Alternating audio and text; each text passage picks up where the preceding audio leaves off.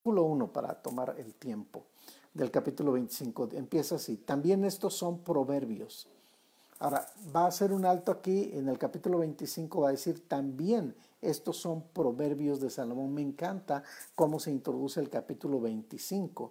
También estos son proverbios de Salomón, los cuales copiaron los varones de Ezequías, rey de Judá. Ahora, es un dato sumamente relevante e interesante. Dice copiaron Ezequías. Esa palabra me llamó la atención, pero comienza también diciendo que estos proverbios también son de Salomón. Bueno, esta es una colección de 137 proverbios que fueron pronunciados por Salomón. Ciento, bueno, ese es el dato que nos dan algunos comentaristas. Es una colección de 137 proverbios que fueron pronunciados por Salomón y probablemente recopilados en una colección durante el reinado de Ezequías, rey de Judá. Así que interesante el dato cómo comienza Proverbios, más de 200 años después encontramos esto, ¿verdad? Eh, que lo estamos leyendo nosotros. Ahora más bien, mucho más eh, podemos eh, tenerlos en nuestra mano. Pero me encanta porque Ezequías introdujo un gran avivamiento literario. voy a repetir esto, me encantó. Ezequías introdujo un gran avivamiento literario. Ustedes se imaginan sacar copias de proverbios y que, y que Ezequías dijera, dijera estos proverbios, esta colección de proverbios 137 proverbios son los que nos van a dirigir. ¿Qué dice Dios en todos estos proverbios? Y fue en el tiempo de Isaías, de Oseas y Miqueas. Estos varones que están aquí no sabemos quiénes son, pero sabemos que es en ese tiempo. No sabemos quiénes eran estos varones que menciona Proverbios versículo 1, pero lo que sabemos que fue en el tiempo de Isaías, de Oseas y Miqueas, y entonces Ezequías hace esta, eh, bueno, Proverbios, Salomón hace esta, esta nota muy interesante. Ahora, estos capítulos que copiaron también son de Proverbios 25 hasta el 29. Del capítulo 25 al 29 que vamos a leer, así que por eso esto tiene que llamarte la atención. En el Antiguo Testamento eh, también Ezequías ya había tomado estos proverbios del capítulo 25 al 29 y fueron proverbios que rigieron, dirigieron a una nación. Pero me encantó lo que dije, Ezequías introdujo una gran o introdujo un gran avivamiento literario. A veces la palabra avivamiento como que solamente la ligamos a asuntos de, sanidad, de mover, qué bueno, y, que del Espíritu Santo y, ese movimiento, pero debe haber un movimiento y un avivamiento literario donde la gente tenga un hambre por la palabra, pero no un hambre emocional, no un hambre que, se confunden los, los principios porque descontextualizamos lo que estamos diciendo muchas veces y a veces no es un hambre realmente eh, bíblica, un hambre por la palabra, sino es una emoción, es una ola y pasa. Creo que debe haber un despertar tremendo en la lectura y un avivamiento literario como en este caso. Y me encantaría ver a toda una iglesia metida en la palabra. Yo diría que el rumbo iba a cambiar prácticamente eh, en, la vida de cada uno. Pero el énfasis que hace, que hace Ezequías es, ¿qué dice Dios? ¿Qué dice Dios? Y ese es el énfasis que hace Ezequías acerca de estos proverbios. Se pusieron a estudiar todos estos proverbios verso por verso. Es, es así, es extraordinario como tú y yo imagínate que estamos mirando verso por verso y que hoy lleguemos al capítulo 25. Te lo dejo de tarea. ¿Cuántos versículos has leído desde el capítulo 1 hasta el capítulo 25? ¿Cuántos proverbios? ¿Y qué está ocasionando esos proverbios en tu vida? Porque eso es lo que tenemos como dato también. Estos son proverbios de Salomón, los cuales copiaron los varones de Ezequías, rey de Judá, y esto trajo un avivamiento literario, trajo una dirección, trajo una respuesta, trajo una ruta hacia, hacia el propósito divino. Así que qué hermoso es poder ver estos proverbios como algo que están rigiendo nuestras vidas. Versículo 2 dice, gloria de Dios es encubrir un asunto, pero honra del rey es escudriñarlo. Bueno, primero que nada, Dios no tiene que investigar cada cosa, Él lo sabe todo absolutamente. Nuestro Dios sabe todo. Nada puede estar oculto de Él, pues Él es Dios. Pero es hora donde dice que le toca a los reyes indagar las cosas para sacarlas a la luz. A la luz las obras ocultas de las tinieblas. Por eso es que tenían que investigar aquello que estaba oculto, lo tenían que investigar.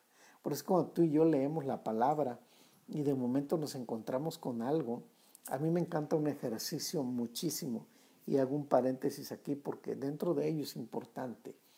Cuando tú leas la palabra, aprende a orar con la palabra, pero no de una manera religiosa, ¿no? que te pongas la Biblia aquí y digas, esta es la palabra que leí, no, ¿qué entendiste? ¿Qué te habló Dios? ¿Qué fue lo que investigaste acerca de ese pasaje? Y, una vez que tengas luz, claridad de ese pasaje, ese pasaje empieza a ministrar tu vida. Te quedas por minutos sobre el pasaje y, ese pasaje está, está trayendo vida, está trayendo transformación, porque la palabra es vida. Yo muchas veces me tomo un tiempo con la palabra y a veces ya me quedo en un pasaje que está hablando a mi vida, lo investigo y tengo claridad y ahí me quedo, y ahí me quedo. Y ya que lo entendí, entonces sigo mi lectura, pero paso un buen tiempo. Hay ocasiones en que leo y en ese pasaje me quedé todo el rato, ya no seguí, dejé el tiempo que Dios quería hablar a mi vida por medio de ese pasaje, ahí me quedé y hasta otro siguiente momento o día vuelvo a retomar la lectura, porque es necesario que entendamos que la voz de Dios está en la palabra, que la palabra nos habla, que la palabra nos ministra, que la palabra nos corrige, que la palabra nos dirige, que la palabra nos restaura. Así que gloria de Dios es encubrir un asunto, pero honra del rey es escudriñarlo. Por lo tanto, indagar entonces era una responsabilidad de los reyes para sacar a la luz las obras ocultas de las tinieblas. Qué importante es que tú puedas revisar la palabra y pasar tiempo con la palabra. Versículo 3. Para la altura de los cielos y para la profundidad de la tierra y para el corazón de los reyes no hay investigación. Va igual de la mano, ¿sí? Este versículo. O sea, Dios no tiene que investigar cada cosa. Nada puede estar oculto de Él, como dije hace rato. Versículo 4, quita las escorias de la plata y saldrá alhaja al fundidor. Verso 5, aparta al impío de la presencia del rey y su trono se afirmará en justicia. Bueno, 4 y 5 es que un príncipe suprima el vicio y reforme a su pueblo es la mejor manera de sostener su gobierno. Este versículo está hablando de alguien que está en autoridad. Es importante que suprima el vicio y entonces reforme a su pueblo porque es la mejor manera de hacer el trabajo. En esa época no tenía, por eso no tenía que ser muchos dados al vino, ¿no? Por lo mismo, por la responsabilidad que tenía. Como es, o cómo es imposible tener plata pura a menos que las escorias se quiten. Y eso es lo que Dios hace en nuestras vidas. Nos mete a un proceso de quitarnos las escorias. Duele los procesos, duelen los tiempos, duelen, duelen las etapas, pero es como Dios va quitando las escorias de nuestras vidas. ¡Wow! ¿Te has puesto a pensar eso? o lo has vivido, que Dios toma etapas y tiempo para sacar las escorias de nuestra vida? ¿Cuántos de los que están conectados ahora, últimamente Dios ha estado sacando escorias de su vida? Pongo una manita así, yo, ¿sí? Participe conmigo y diga, yo, yo, yo, yo, Dios está tratando conmigo, está sacando la escoria, está puliendo la plata. Entonces, qué interesante pasaje. Quita las escorias de la plata y saldrá alhaja al fundidor, que al final ese es el resultado que Dios quiere ver en nuestras vidas. Así que ah, el trabajo que Dios hace es un trabajo muy importante en nosotros, muy importante en nuestras vidas. Va sacando, va quitando la escoria de nuestra vida, todos esos detalles que venimos arrastrando y venimos ahí trayendo. El Señor hace un trabajo que para nosotros es increíble decir, wow, cuántas cosas se han dado de cambio en mi vida. Importante. Versículo 6 y versículo 7. No te alabes delante del rey, ni estés en lugar de los grandes. No te alabes delante del rey, ni estés en lugar de los grandes, porque mejor es que se te diga, sube acá, y no que seas humillado delante del príncipe a quien han mirado tus ojos. Este pasaje nos enseña mucho sobre la actitud de la vida cristiana.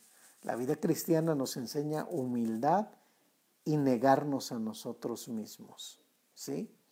Una vez me tocó ver en un, en un lugar donde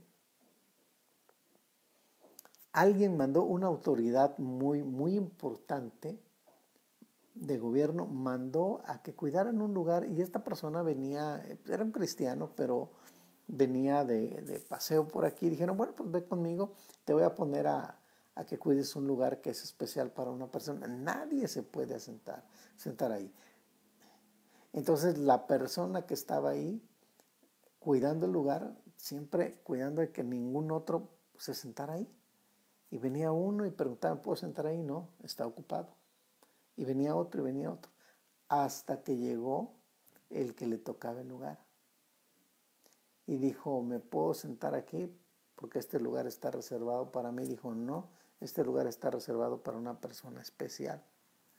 Y dijo él, bueno, pues yo soy esa persona especial. Y dijo el que cuidaba el lugar, no, yo sigo esperando a esa persona especial. Y le pregunta, ¿y usted lo conoce? No, no lo conozco, entonces ¿cómo va a saber que soy yo? Y exactamente era esa persona, ¿no? Qué importante es que nosotros siempre estemos buscando no un lugar que se nos dé para ser privilegiados o aplaudidos, sino como dice aquí la palabra, no te alabes. Es importante que Dios te honre, que Dios te ponga en el lugar donde Él quiere, pero no que busques tú un lugar. Mucha gente que busca un lugar y hace hasta lo imposible por tomar ese lugar. Y quiere llegar a ese lugar. Así que tengamos cuidado. Por eso que la vida cristiana nos enseña humildad y negarnos a nosotros mismos. En Lucas 14, versículo 7, Lucas 14, 7, a ver si lo tienes ahí, para que podamos mirar lo que dice Lucas capítulo 14, versículo 7. Observando cómo escogían los primeros asientos a la mesa, refirió a los convidados una parábola diciendo, cuando fueres convidado por alguno a bodas, no te sientes en el primer lugar, no sea que otro más distinguido que tú esté convidado por él. Y viendo el que te convidó a ti y a él, te diga, da lugar a este. Y entonces comiences con vergüenza a ocupar el último lugar. Mas cuando fueres convidado, ve y siéntate en el último lugar para que cuando venga el que te convidó te diga, amigo, sube más arriba, entonces tendrás gloria delante de los que se sientan contigo a la mesa. Qué importante entonces es nuestra actitud. No permitas enaltecerte. Ten cuidado.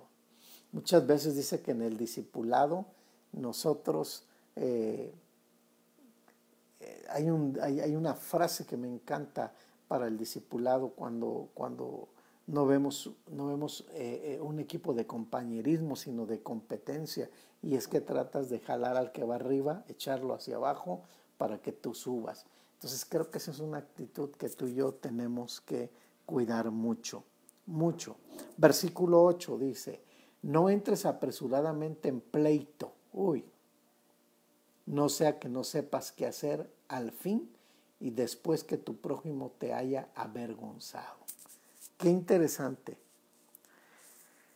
En otras palabras, no pierdas tiempo en pleitos. No pierdas tiempo en pleitos. Toma conductas que te den fruto, que te bendigan, que te ocupen.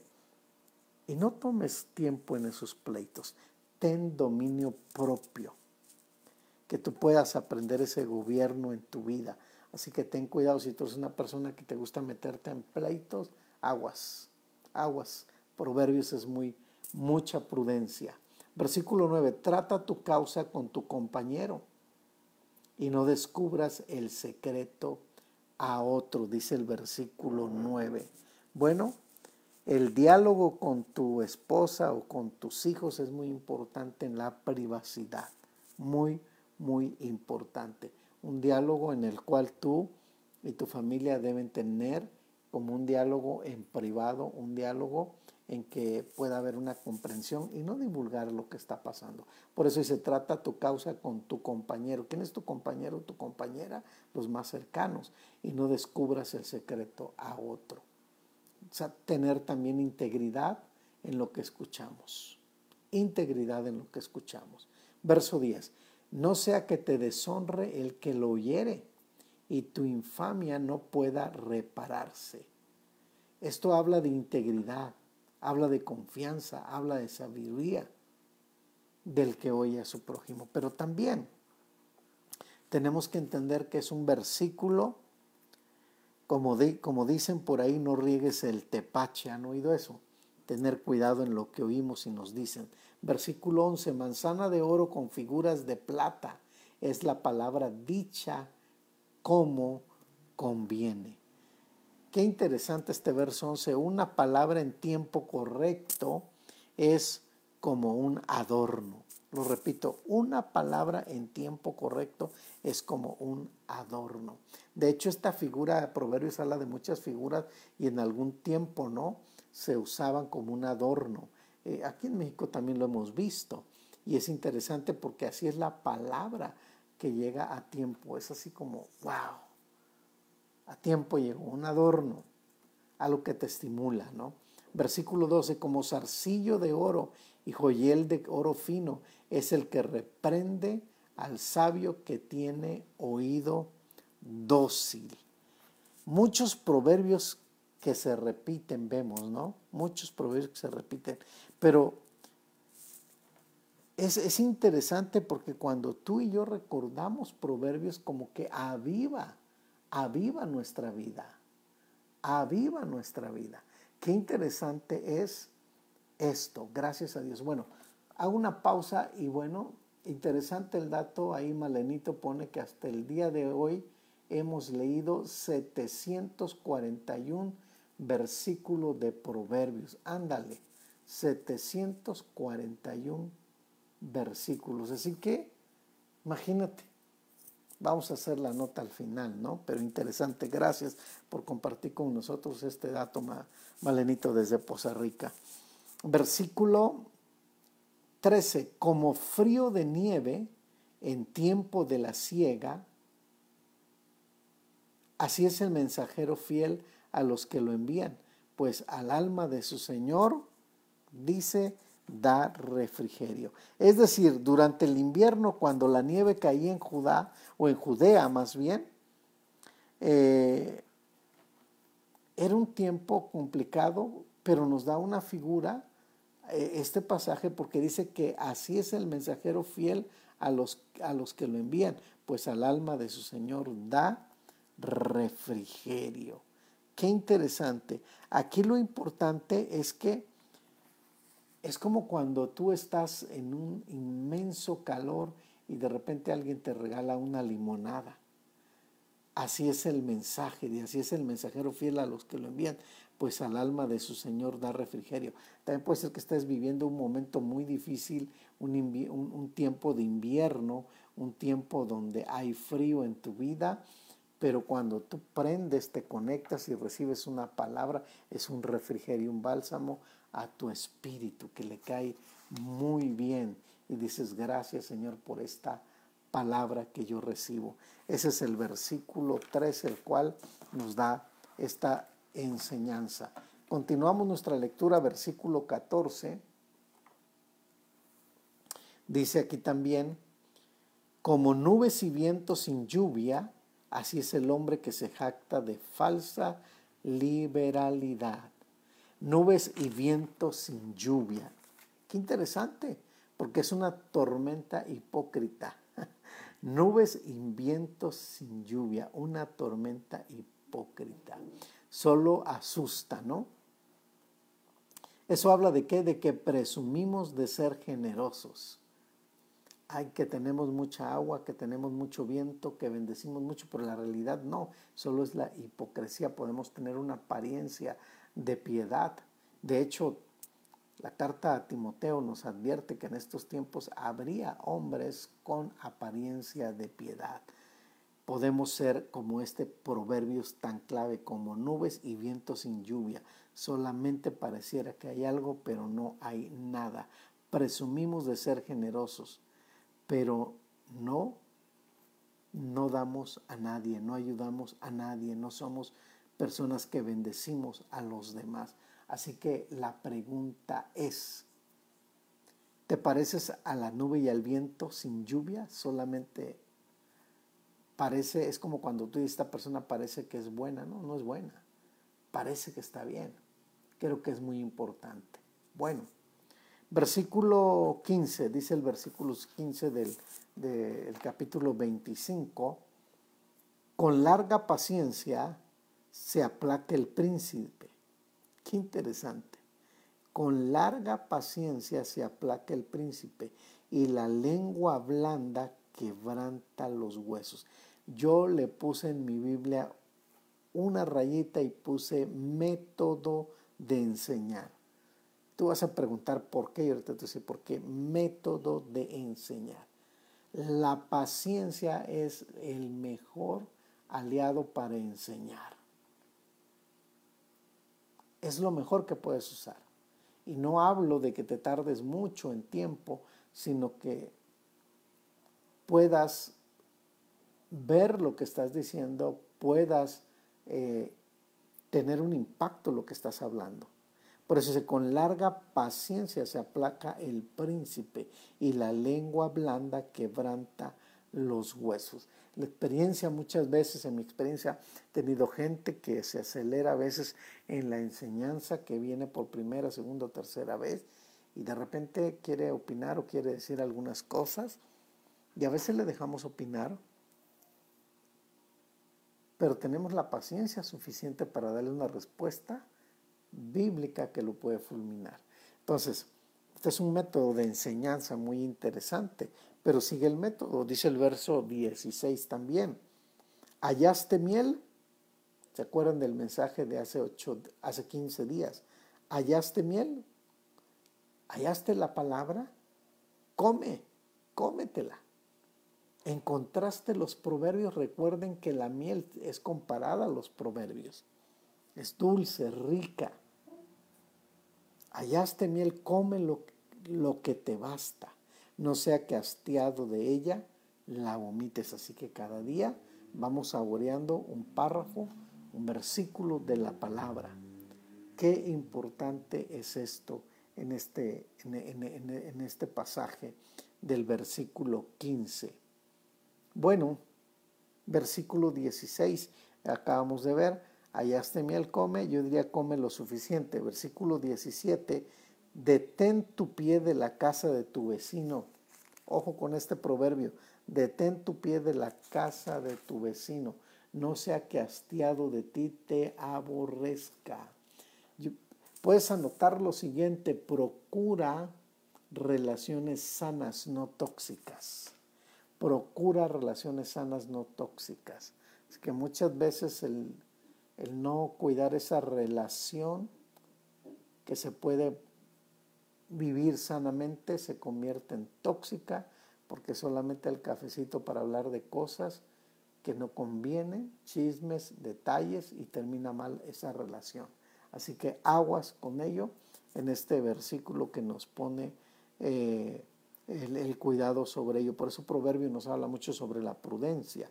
Versículo 18, martillo y cuchillo martillo y cuchillo y saeta aguda es el hombre que habla contra su prójimo, falso testimonio. Aquí hay tres armas letales, tres armas letales que se usaban en ese tiempo, martillo, cuchillo y saeta aguda.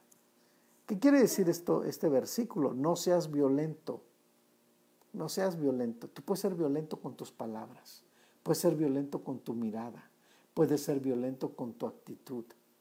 Lo repito, puedes ser violento con tus palabras, con tu mirada, puedes ser violento con tu actitud. ¿Qué tipo de herramienta usas para ser violento? Importante. Verso 19. Como diente roto y pie descoyuntado es la confianza en el prevaricador en tiempo de angustia, de angustia, perdón pérdida de un diente, pues ¿qué pasa cuando pierdes un diente? Pues no comes bien. ¿Qué pasa cuando un pie está descoyuntado? Pierde el equilibrio.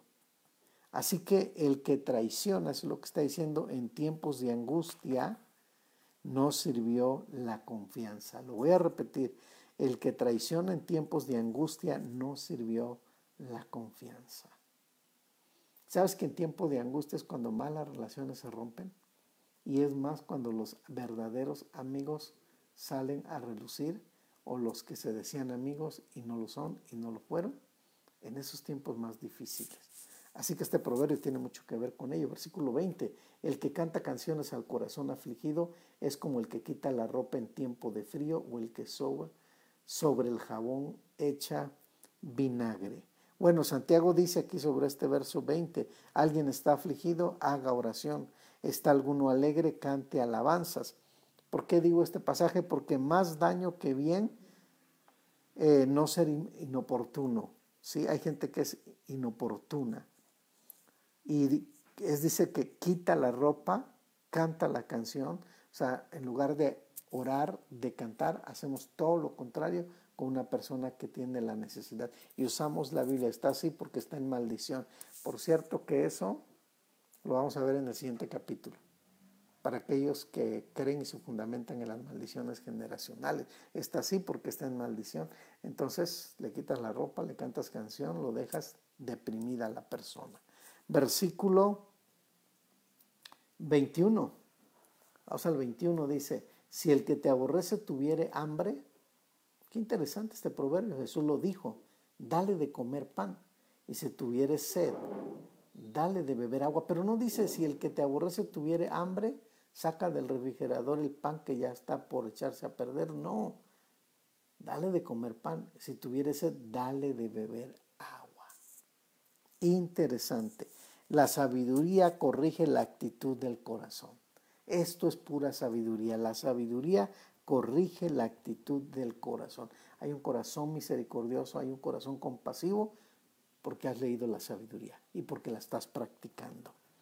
Versículo 22, porque ascuas amontonará sobre su cabeza y Jehová te lo pagará. Bueno, esto es algo muy interesante en la cultura eh, de Israel porque cuando alguien en el invierno ni siquiera en su casa podía calentar el agua o podía calentar un té o algo, pues alguien iba con muchos carbones, ojo, con muchos carbones sobre su cabeza y los llevaba hasta el lugar de la casa donde los necesitaban. Y entonces en el invierno eh, tan frío podían ellos usar esos carbones para calentar su agua, su té, para lo que vayan a utilizar, necesitaban el fuego. Pero qué importante es esa, esa actitud, porque ascuas amontonará sobre su cabeza Jehová te lo pagará. Está hablando de esta conducta del pueblo de Israel que se hacía en tiempo de invierno, en tiempo cuando el carbón era escaso. El que tenía podía llevarle no uno o dos carbones, por eso dice que eran sobre sus cabezas como ascuas de fuego. El carbón iba cargado en su cabeza hasta la casa del que lo necesitaba. Verso 23. El viento del norte ahuyenta la lluvia y el rostro airado la lengua detractora. ¿Sí? Esto habla de causa y efecto, porque dice el viento del norte ahuyenta la lluvia y el rostro airado y la lengua de, el rostro airado la lengua detractora. Así que causa y efecto, la causa y el efecto de un rostro enojado. Qué importante es que nosotros leamos proverbios y aprendamos. Por cierto, ¿cómo está tu rostro esta noche? Yo no te veo. ¿Cómo está? ¿Está contento? ¿Está disfrutando la palabra? ¿Cómo está tu rostro? Bueno, versículo 24. Mejor es estar en un rincón del terrado que con mujer rencillosa en casa espaciosa. Les dejo una tarea. A ver, una tarea para todos. Esto se repite varias veces. Alguien que investigue este versículo, cuántas veces está en Proverbios, el versículo 24, que dice lo mismo, mejor es estar en rincón del terrado que con mujer rencillosa en casa espaciosa. Puede ser rencillosa, iracunda, pero lo dice muchas veces. Si lo dice muchas veces es por algo. Entonces les dejo de tarea para que lo cuenten las veces que llevamos leída, por lo menos debe aparecer varias veces. Versículo 26. Versículo 25, como el agua fría al alma sedienta, qué rico, así son las buenas nuevas lejanas de las tierras. El calor más intenso que yo, yo he sentido y así cuando yo andaba en bicicleta en Veracruz, recuerdo un calor y yo podía andar 37, 38 grados, 40 tal vez. Qué rico se siente tomarse una nieve, una nieve o una limonada. Dice, así es, así son las buenas nuevas de lejanas tierras. Cuando la palabra llega a tu vida en momentos difíciles, en momentos donde es un parteaguas, tu vida, eh, donde es un caos, llega, llega como un parteaguas y trae un cambio tremendo en el corazón de la familia. Las buenas nuevas de lejanas tierras. Verso 26, como fuente turbia y manantial corrompido Note que un manantial es puro. Un manantial es puro. Pero aquí habla de un manantial diferente, que es lo que debemos de tener cuidado. Dice como fuente turbia y manantial corrompido. La palabra corrompido es contaminado. Es el justo que cae delante del impío. Es decir, que cuando el justo cae, tiene consecuencias. No corrompas tu manantial la pureza que Dios te ha dado. Guárdala, cuídate, guárdate en el Señor. Ora con la palabra, dile Señor, limpia mi corazón. Quiero ser una persona recta delante de ti. Versículo 28. Dice aquí, bueno, versículo 27. Comer mucha miel no es bueno, ni el buscar la propia gloria, ni el buscar la propia gloria es gloria. Ten cuidado de buscar tu propia gloria. Si alguien te acerca, te da una palma, lo haces muy bien. Qué bonito enseñas, qué bonito predicas, qué bien lo haces. Tranquilo, no pasa nada. El que te tiene que aplaudir un día y te tiene que abrazar es el Señor. Y decir, bienaventurado, buen siervo, perdón, buen siervo y fiel, en lo, buen siervo y fiel. Esas palabras son interesantes. En lo poco has sido fiel, en lo mucho te pondré. Así que no busques tu propia gloria.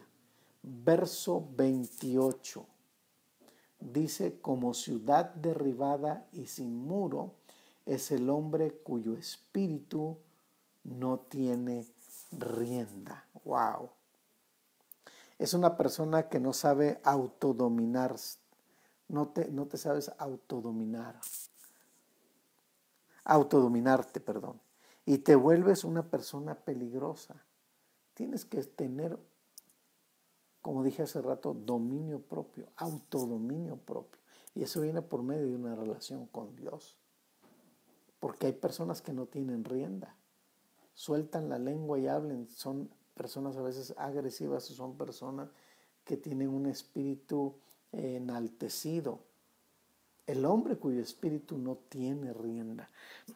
Cuidado con este tipo de personas. Entonces, si tú tienes algún problema donde tú dices, yo no me sé controlar, yo no me controlo, sométete cada día, sométete a la oración, sométete a la humildad, sométete al Señor para que tu vida sea de gran, de gran bendición para otros. Bueno, pues yo espero que les hayan bendecido estos 28 versículos de hoy de Proverbios 25.